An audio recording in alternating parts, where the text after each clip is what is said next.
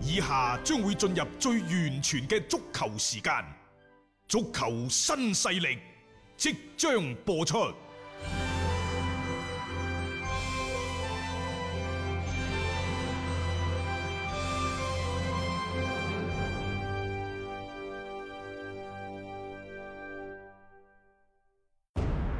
足球場，英雄地，幾多難忘時刻。攞翻住個波，從廣州太陽神到恒大富力，從東較場驚天一射到亞冠加冕，從童話變成現實，從英雄變成傳奇。最偉大嘅球員，最不可思議嘅入球，勝敗之間只有一線。神奇之處，魅力所在，一比零啊！各位，只可意會，更可言傳。足球新勢力，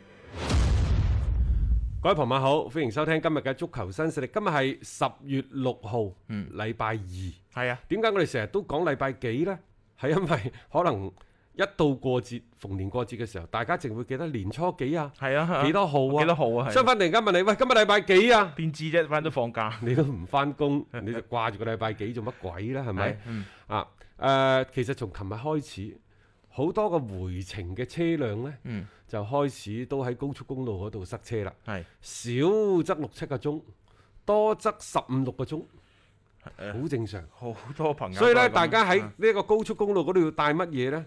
帶飲嘅，嗯帶食嘅。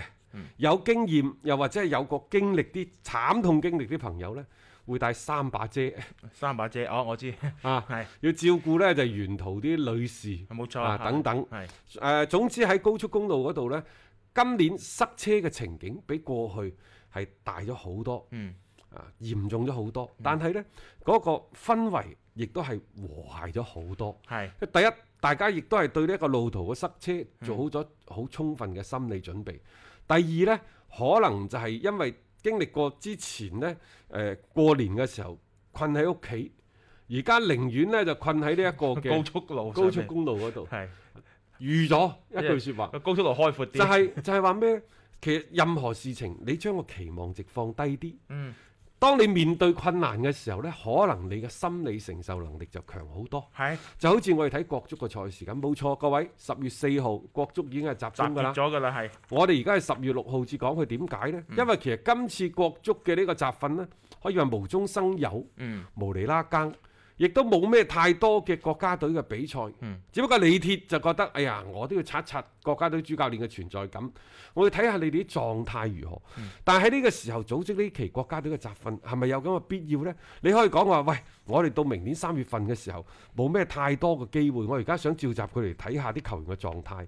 你要睇球員嘅狀態，你可以去蘇州賽區睇，嗯你可以去大連賽區睇，尤其呢第二階段爭冠組嗰啲全部嗯都喺晒蘇州嗰邊蘇州嗯，只不過你嗰隊愛隊武 漢就喺大連啫嘛，你睇唔睇得得啦，有乜所謂啫？ 你咁熟，你咁 熟，佢打得好冇？三四個強入選國家隊，呢個係一個必然嘅態勢嚟噶嗯嘛，係咪？其他嗰啲你咪再去諗哦，唐淼啊，啊啊或者李穗啊嗰啲，咁你咪睇錄像都得睇錄啦，像都得啦，啱唔係啱啊，啊？冇錯啊，需唔需要喺呢個時候組織國家隊嘅賽事啊？因為爭冠組大家知道就今年就係兩場賽事決定咗我是否四強，我是否攞到明年嘅亞冠資格。啊喺呢個時候，你可唔可以俾翻多啲時間俾俱樂部，等佢哋以一個更加好嘅準備、更加充分嘅準備去參加嚟緊嘅第二階段嘅賽事呢？嗯特殊嘅賽制，佢就應該有特殊嘅安排。嗯唔好一本通書讀到老。誒、講起呢個一本通書讀到老，我仲想講誒、按照足球報嘅講法呢，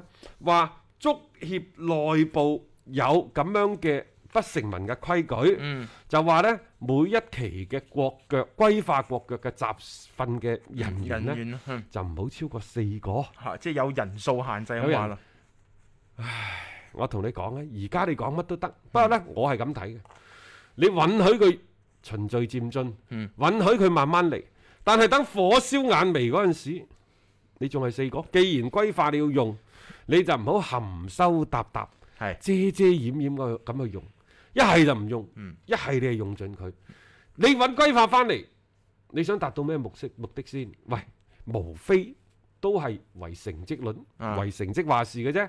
喺咁嘅情況之下，你仲何必去做一啲咁收收搭搭嘅事情呢？該用就用，有用嘅咪就用好，用盡盡佢。冇錯啊！你唔用就 嘥料啦。老啊實講，做咗咁多工作，規化咗呢啲球員個，你以為真係隨隨便便可以規化一個球員嘅，係花咗幾多嘅即係人力物力喺裏邊嘅。啊財力啊，係啊，啊，咁你到最後你竟然咁樣遮遮掩掩嗱，而家係咁嘅，而家呢，艾基臣、李可、費南多、蔣光泰、洛國富，仲有阿蘭。係阿蘭今次冇入選，就係因為呢個所謂嘅嗯足協嘅內部 不成文嘅規嗰條矩，線啊係嘛？唔好超過四個。誒好啦，咁除咗上述呢啲球員之外，按照國際足聯最新嘅修改嘅規劃嘅新嘅規定呢，包括侯永永、嗯蕭滔滔，即係恒大嗰、個。嗯佢哋亦都符合國足嘅規劃條件嘅，只不過即係呢兩位仁兄可能個能力水準係啊未達到要求。其實就好似個俱樂部請外援，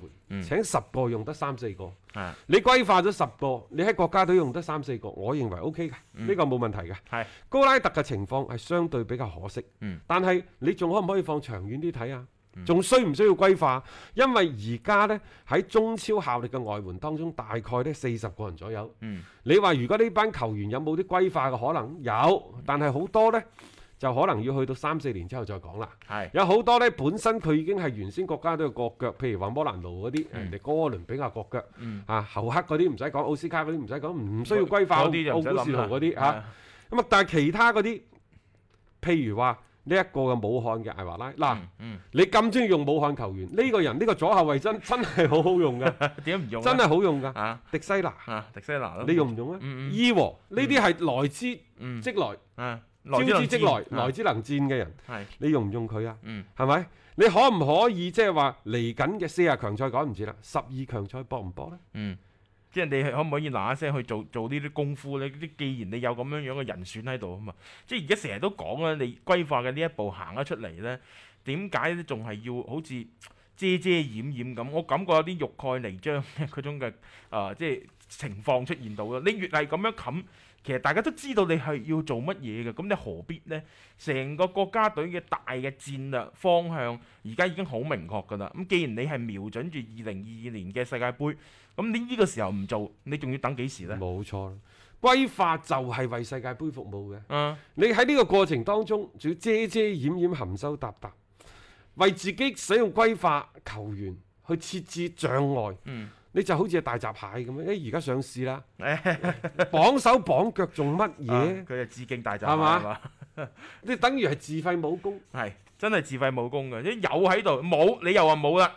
而家做咗擺咗喺度，你又覺得哎呀，即係唔好咁多呢，一下子俾人即係遭人非議，俾即係球迷唔接受啊之類嗰啲，即係你好似自己去自己挖個坑。講起啊，呢，啲大牌外援喺中超嗰啲大牌外援嘅管理，今時今日更加之難，嗯因為從上誒舊年應該講今年年頭嚴格執行呢，就年薪唔可以超過三百萬歐元嗯嘅外援嘅政策之後呢，而家好多俱樂部都執行足協呢個規定，嗯但係呢，佢隨之而嚟嘅就係啲外援走嗱，呢個外援走你係當初呢個規矩一出嚟你就可以預計到㗎啦。係你可以預計到，預計到，然之後怎麼辦呢？一係你就忍受中超聯賽嘅競爭力下降、嗯觀賞性下降。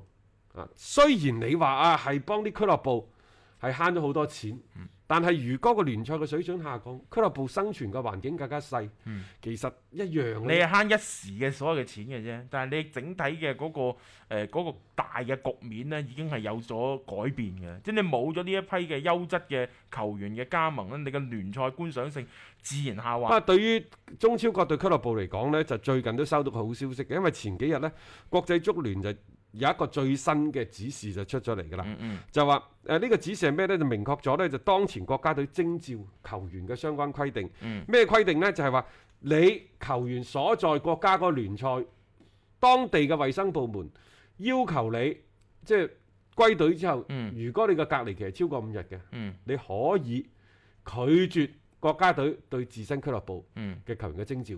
冇錯啊啊！即係呢個係因為今年疫情嘅一個原因啦，所以佢係誒出台嘅一個特別嘅草嗱，案。譬如話朗頓，嗯朗頓之前話：，唉，我都要翻委內瑞拉，我都走晒啦，鹹石嗰啲全部走晒啦，點解你放佢唔放我啊？嗯當其時咧，國際足聯冇規定，你不得不放，因為九月份你翻去打波嘅。係啊，係要。但係而家出咗之後呢，喂，我哋呢度外籍人士入境十四日，嗯仲係要隔離嘅，嗯，即咁我就有權。國際足聯而家話有權啦，可以唔放你啦。係啊，呢個係最新，即係喺十月一號嗰日出台嘅一個草案嚟嘅。即係在此之前係未有任何嘅呢一啲文件去做支撐咧。你作為俱樂部本身，你都好被動。咧除非呢，就係、我哋本地嘅衛生當局俾一個豁免權、特殊豁免權俾你，嗯，就話你可以呢，就係、唔隔離。但係而家邊個敢俾呢個冇豁冇絕豁免權俾對你喺啊？我國內絕對你唔咪可能搞㗎我啊千祈唔好你。睇下我哋人山人海，嗱，啊我同你講，呢個中秋國慶假期呢，對於我哋嚟講係一個好大好大嘅考驗。係如果喺十月中下旬呢、個我哋經過一次咁大嘅人員流動、更密集嘅一個聚集人群之後，係亦呢個新冠病毒仍然喺我哋嘅國內嘅人士當中冇出現反覆呢，就話就可以講明就係我哋呢個新冠嘅防治呢，係取得咗空前嘅成功。冇錯，係啊，其實一個幾大嘅考驗嚟嘅。所以你話即係喺咁樣樣嘅大環境底下而，而家做乜嘢呢？嗯緊閉國門，啊啊，冇錯，我就係唔允許你啲無症狀啲人入嚟帶住啲菌係入翻嚟。嗯你入到嚟唔好意思，你就必須要隔離。冇錯，冇事嚴格冇關先可以咁按照各地實行嘅呢一個防疫嘅要求防疫嘅要求，一定要落實嘅。即係其實中超到而家，我哋前幾日節目已經讚過足協嘅，即係話由復誒復賽到目前為止，喺中超賽場上邊係未出現過一例嘅一啲確診嘅病例嘅。呢、個就係因為功夫做喺前，做到足，落實到位。所以先有今時今日咁樣樣嘅效果嘅啫，你唔好因為一支球隊某一兩個外援，啊！你話佢可以豁免喎，而家邊個夠膽咁樣？當然，啦，國際足聯亦都話呢，其實誒十一號開始幾時結束呢？等我下一份嘅通知。係啊佢話喺對待球員翻翻去國家隊參加比賽呢個問題上呢，首先係倡導咗各個俱樂部。各地方足協以及各國政府要積極聯合起身，為更多球員可以翻到自己國家隊參加重大賽事，努力爭取到檢疫嘅豁免權。但係如果有一啲特殊嘅情況，咁就可以喺唔放國家隊球員翻國家隊嘅前提之下呢，就免受到國際足聯嘅相應嘅處罰、嗯啊等等。都啱嘅，即係作為國際足聯，佢自己亦都要諗過。如果你冇一啲相應嘅一啲條例出嚟嘅話呢，其實對於你去舉辦一啲咁樣樣嘅洲際性嘅賽事啦，都冇咩太大幫助嘅。因為而家講到國家隊層面嘅比賽，我哋亞洲範圍裏邊就停咗啦。佢只不過係一啲歐洲啊，或者一啲美洲嘅賽事咧，佢依然係繼續進行㗎嘛。但係呢，你都嗯放咗幾條大魚走㗎啦。啊係呢啲人呢，都唔會嚟嘅，譬如唔話會嚟嗰啲係嗰啲咩咩咩鹹鹹石石嗰啊啲啊都返咗都去就唔返咗嚟㗎去就唔會嚟㗎啦。係誒、呃其實呢一個所謂三百萬歐元年薪嘅上限出咗嚟之後呢，你可以將佢視之為二零一五年突然間掀起嘅燒錢狂潮啦。各位，呢、個燒錢狂潮邊個燒起㗎？嗯，就係侯克奧斯卡嗰陣時燒起嘅。冇錯啊。其實呢一個所謂嘅燒錢嘅狂潮呢，就係、陳啊主席 主席，主導起身嘅。我唔係話恒大嗰啲，喂，佢當初請嗰啲轉會身價係一千萬啫喎，但係佢通常嗰啲美金呢都係三百萬、五百萬、六百萬，都俾到一千萬。係但係如果真真正正係咁大規模五咁六引進千萬五嗰啲啊六千萬嗰啲係啊呢，就真係嗰陣時上講啊，上港嚟嘅。佢掀起呢個咁頭。其實我喺某種程度上，我唔我唔知係咪小人之心度君子之腹，就係、之所以有呢一個所謂三百萬年薪嘅限制呢，就係、有啲人為自己過去嘅瘋狂行為嗯嗯。做緊修補嘅動作。啊，唔怪得我哋咁諗㗎吓，即係呢樣嘢吓，啲時間節點啊、人物關係啊，而咁家嚟啱嗰班人呢，你都唔知係咩人嚟嘅。嗯啊，當然你可以話喂，咪有咩蘇亞雷斯嗰啲係嗯，佢啱啱個名叫做蘇亞雷斯啊啫， 嗰個蘇亞雷斯係啊，佢佢唔係巴塞嗰個蘇亞雷斯 喎，係嘛？係咁啊你諗下，即係朗頓啊、沙拉維呢啲算係二流、三流嘅歐洲球員，或者係歐洲揾食嘅球員，嗯你同奧斯卡嗰啲相比，本身就已經差得遠。但係呢啲對於中超嚟講，都係呢兩年引進嘅大大牌。牌嚟㗎。但係呢，就今年呢啲人都走埋，嚟緊嘅二零二一嘅中超賽季，可能接住落嚟引進嗰啲就嗯更加慘不忍睹即。係即係係啊！你睇慣咗呢啲大魚，你而家睇乜嘢都覺得係魚毛蝦米嚟嘅，但係 冇辦法㗎喎。咁你要回復到去睇一啲嘅即係相對嗰個次級嘅外援嘅一個情景咯。即係呢個係中超佢本身嘅本身嘅嗰種嘅氛圍同埋競爭力所導致嘅。你冇咗高額嘅嗰個薪金去吸引一啲大牌外援過嚟，你覺得佢哋會心甘情願咁遠赴啊中超呢一邊呢、個誒、呃、賽場上面去踢波咩？邊度踢都一樣嘅啫嘛。咁我不如揾一啲可以揾多啲錢嘅地方踢咯。總之一句講晒呢，就係而家走嘅都係大牌，係嚟嘅我大膽啲講句，都係無名之 輩。啊，沙希域亦都係一個例子。係就點解沙希域轉會咗 PSV 奴芬仲可以代表俱樂部咁快打到歐國呢呢一個歐聯杯賽呢？啊啊，當初就話即係反正呢個轉會證明唔唔開，開啊嘛咁嘅話你根本上打唔到。嗯當然啦，國際足聯如果出嚟調停嗰陣時，佢更加多呢就保護個球球員嘅員利益。嗯但嗱呢度要睇啦，到底沙希域喺廣州富力期間有冇經歷過有冇過欠薪嘅經歷？嗯如果冇嘅，亦就係大家都按照呢個合約去做嘅。雖然個合約咗三四個月。嗯但係你如果咁走，你就要要求嗰度第一，你三四月嘅錢俾晒我；嗯，第二，你開張轉會證明俾我，你唔覺得咁樣太過分、太卑鄙無恥咩？冇錯，但係點解富力後尾都做咗呢？按照呃後尾嗰、個誒、呃呃一啲新聞嘅傳播出嚟，就話唔想再設再設置障礙，即係好聚好聚好散散，係好聚好散係冇問題。嗯我哋中國始終係禮禮儀之邦，嗯可以咁做。嗯但係呢條戲，嗯。你信唔信先？係 梗係唔信啦，即係你好似感覺就係話你嚟到呢度肆意妄為，話走就走，拍拍籮柚，我仲要哇，即係打包埋啲禮物啊吓、即係仲要八人大轎咁樣抬你走，送你去啊，你舒唔舒服啊咁樣樣啊，使唔使做成咁呢？好啦，侯克佢從年頭講到年尾，啊我就唔會再踢波，唔會再為上海上港效力。嗯，我要翻歐洲揾食，我要去揾一隊可以打歐冠嘅球隊。係佢早就講咗嘅，呢、個真 嘅。即係點解呢？因為錢唔到位，佢咪走咯。 嘿我又想講啦，你喺歐洲揾食，可唔可以買私人飛機係可以嘅？嗯因為佢以前係安置喺呢一 個俄超嗰陣時，本身呢位仁兄就冇打過咩大會，嗯，佢真正嘅成名喺日日職啊日聯，職嗰邊，啊係冇然錯之後真正揾錢喺俄超，嗯揾大錢喺係中中超。超冇錯。呢啲人即係未效力過歐洲嘅主流聯賽，嗯啊但係人哋一世夠運，誒誒可能以佢嘅名氣、以佢嘅能力，根本上佢揾唔，可能揾三世都揾唔到咁多錢。誒但係偏偏呢，佢就可以係係啊，有啲球員係咁樣樣人生大贏即家係你如果真真正正去到歐洲大球會嘅時候，究竟侯克呢種踢法係咪咁殺食咧？仲有一個就係沙拉維。佢本身佢就唔想同你上海申花效力㗎啦，係，啊就藉住呢，就意大利國家隊打比賽，嗯佢就搏命要走。實際上佢邊緣到唔可以再邊緣個國腳，嗯，你覺得佢可以有咁嘅能力、有咁嘅水準喺意大利國家隊打正選咩？點解要走啊？走咗之後點解唔翻嚟啊？甚至乎佢而家喺歐洲未揾到下家嘅，佢都要走。嗯，我始終覺得就係錢作怪，因為呢班人佢哋當初嚟中超打波嘅時候，佢就奔住你嘅高薪，奔住你嘅口碌嚟嘅。嗯，突然間講俾你聽，哦，冇咁多啦，冇咁多啦，揾唔到咁多，最多都係咁嘅啫。咁我喂，仲唔走咩？個算盤打打下唔響啦喎， 咁啊肯定要另謀出路啦。反正該揾嘅之前嗰水已經食咗啦，啊，即係難聽講句揾多揾少嘅問題嘅啫。咁如果我而家仲有機會去揾一份更加大嘅合同，梗係走人啦。其實呢，即係而家中超嘅環境已經喺度發生緊變化。有啲嘅變化呢，可能佢唔係話好似一個爆石咁樣冰唪咁驚天嘅大新聞，嗯，但係一個又一個新聞串起身，你就知道而家中超嘅生存嘅環境呢係何其之惡劣。嗯，喺第一階段尚未結束嘅時候，已經係傳出咗有爭冠組嘅球隊嗯，要將陣中啲球員外援啊全部或者賣或者全部租租租借借出出去，啊去。係後尾實除咗啦，呢隊波就係重慶係啊。斯威。啊，當代啊當代係咯，人哋就係要全華班嗯去打第二階段嘅賽事，因為我嘅補組完成已咗，經完成有乜咗，所我謂又啫唔想去參加你啲咩亞冠所以排嘅賽第七、事。第八、第五、第六冇佢所謂等於㗎。係放棄咗第二階段嘅比賽，全華班係啊，你哋想要嘅阿祖安嗰係啲，廣州富力攞走，跟邊嗰個仲想四要啊八個嘅？鐘頭都唔夠搞掂咗㗎呢單嘢，啊即係大家之間嘅嗰種嘅默契。但係你話重慶當代有錯咩？啊冇錯嘅，我用咗你最好嘅轉會嘅窗口，係啊，你係咪呢個轉會窗先？九月到十月冇錯，係啊嘛，啊然之後我規則嗰度就係用咗你爭冠組，你咬我啊！係啊，冇錯，呢個就係你特殊嘅賽季，我就利用呢個特殊嘅一點，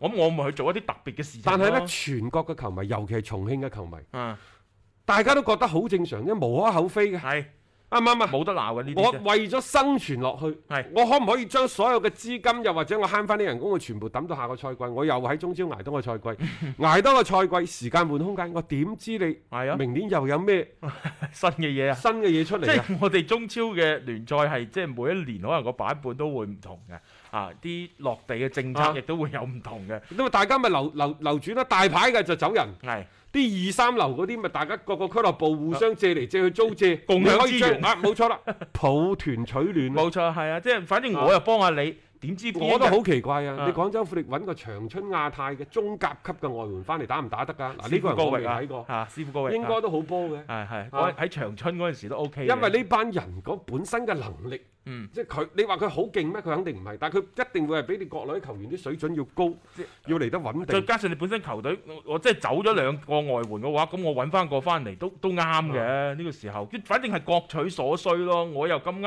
需要人，而你嗰邊話啊，我可以租借啲人出嚟俾你啊，咁你又可以解一解燃眉之急。咁啊一家便宜咧幾家着，作為球員本身冇所謂嘅，反正錢我照鬥嘅啫嘛。啊咁、所以咪促成咗就係今次一個轉會窗當中咧，就係、有重慶呢一種比較特別嘅一個情況。入波得分，聽得開心。 Absolute genius! Shoots yes! He's done it! 足球新勢力， It's magnificent!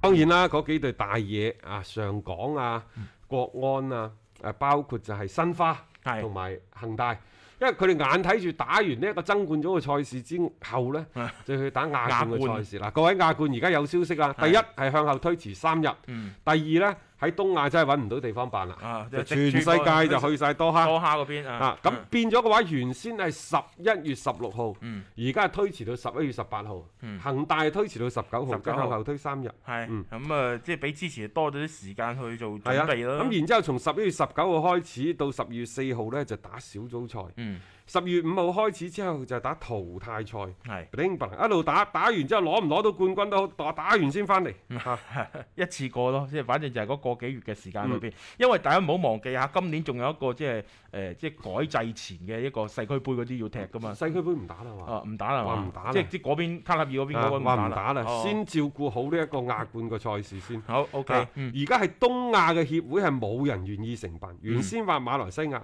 柔佛呢仲話誒可唔可以咁樣去，即係等我哋嚟接，接唔到。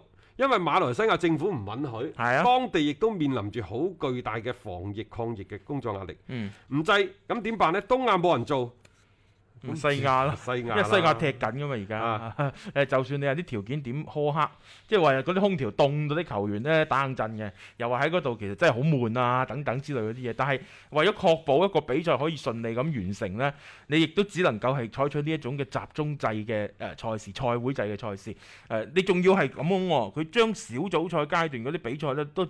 盡量咁去完成咗佢，打咗小組賽之後再進入呢個淘汰賽，佢只不過將成個嘅賽事嘅嗰個節奏係推快咗嘅啫。講起世俱杯呢，就誒、呃今年有兩種講法嘅，其實第一就話唔打，係肯定唔打啦。嗯第二呢，就延期，甚至乎就唔係多哈辦，因為大家知道呢，每年嘅世界盃，每一屆世界盃之前嗰兩屆呢，嗯基本上都係俾咗當地嘅主辦國去做嘅。係世俱杯誒、呃中國做嗰、個嗰、個就唔係嗰個係改制之後改制世嘅，俱杯係係咯，啊，但係可能都會受呢個新冠疫情嘅影響。再但係推可能。二零二零嘅世俱杯，即係今年拜仁攞冠軍呢一屆啊，嗯佢係、有機會唔打。嗯，不過唔打正常咯，我覺得即係呢個時候， 即係冇但係冇必要搞咁亦多。都有可能嗯少少機會係延期，嗯。仲要改地方添。嗰地方，呢、嗯個睇嗰個疫情嘅情況啊，再包括埋好似亞冠喺十一月份開翻之後，誒、個推進嘅過程，因為你你世俱杯你始終你要決出一啲嘅地區嘅冠軍代表噶嘛，咁你如果未未有呢啲代表嘅話，咁你談何世因俱為杯？今年嘅即係歐洲杯啊、美洲杯啊等等，全部改到明年打。嗯，誒俱樂部啲賽事呢，亦都係趕得好急，大家對呢一個疫情嘅即係明年嗰、個嗰個走勢啊，都心入邊冇底，嗯所以搏命咁喺度趕嗰個賽程。嗯咁然之後，明年你嘅歐洲杯打唔打到都未知喎，而家話推一年啫。嗯啊，你奧運會都向後推一年啦點。知後邊仲美洲杯就推一年啦，咁啊係變咗啲球員咧喺明年打波嘅時候，佢哋嘅賽程就會好緊密，根本上排唔出時間。嗯，即係必仲有時間俾佢哋插入去去做其他嘢咧。即係你可以睇到成個嘅足球嘅大嘅嗰個計劃咧，都因為疫情嘅影響啦，係打亂咗嘅。甚至乎呢個二零二一年將所有嘅呢啲賽事係重新去即係話進行，會唔會就係一個比較美好嘅一個諗法呢？啊，呢、個世俱杯即係改制之後嘅世俱杯幾時打？你都頭痕嘅。嗯，二零二零年即係今年你肯定冇得打啦。係二零二一年原先佢嘅二零二一年仲係原先舊嘅，係啊，啊，新嘅賽制嘅世俱杯真係呢，唔知。你去到二零二二年，啊原先係嗰度，但係二零二二年大家要留意喎，嗯我哋其實有冬奧會嘅承辦，啊啊係啦嚇，即啊係你可以睇到就其實好多嘅時間。嗯然之後二零二二年仲有個亞運會要辦喺杭州嗰度，係 都幾多嘢搞啊！ 即係所以你話即係你要推，你都要有咁樣樣嘅時間點，係啊俾佢哋做㗎嘛。如果你話喺二零二年再整一隊有二十四隊球隊參加嘅世俱杯嘅 賽事，因為以我哋國家嘅組織能力呢，一啲問題都冇。嗯但係如果即係喺咁短嘅時期之內，喺唔同嘅城市、嗯去做一啲咁多嘅咁大型嘅賽事嘅組織呢，嗯實際上佢仲係帶嚟好大壓力嘅。啊所以有機會可能真係推到二零二三年先至進行添。嗯唔即期㗎，咁我哋就靜待啦呢啲相關嘅一個事態嘅發展啊！ Hello，我係張達斌。每日傍晚六點到七點，我都會喺 FM 一零七七同大家做節目傾波經。而家係自媒體時代，除咗喺電台嘅節目，每一日我仲會喺抖音發布最新嘅短視頻內容。嚟抖音搜索斌哥廣播就可以揾到我啦，記得添加關注啊！另外，歡迎大家關注我嘅微信號碼，方便隨時交流。敲重點，唔係公眾號，係個人號啊！微信號碼係一三四一六三六孖五九八，一三四一六三六孖五九八。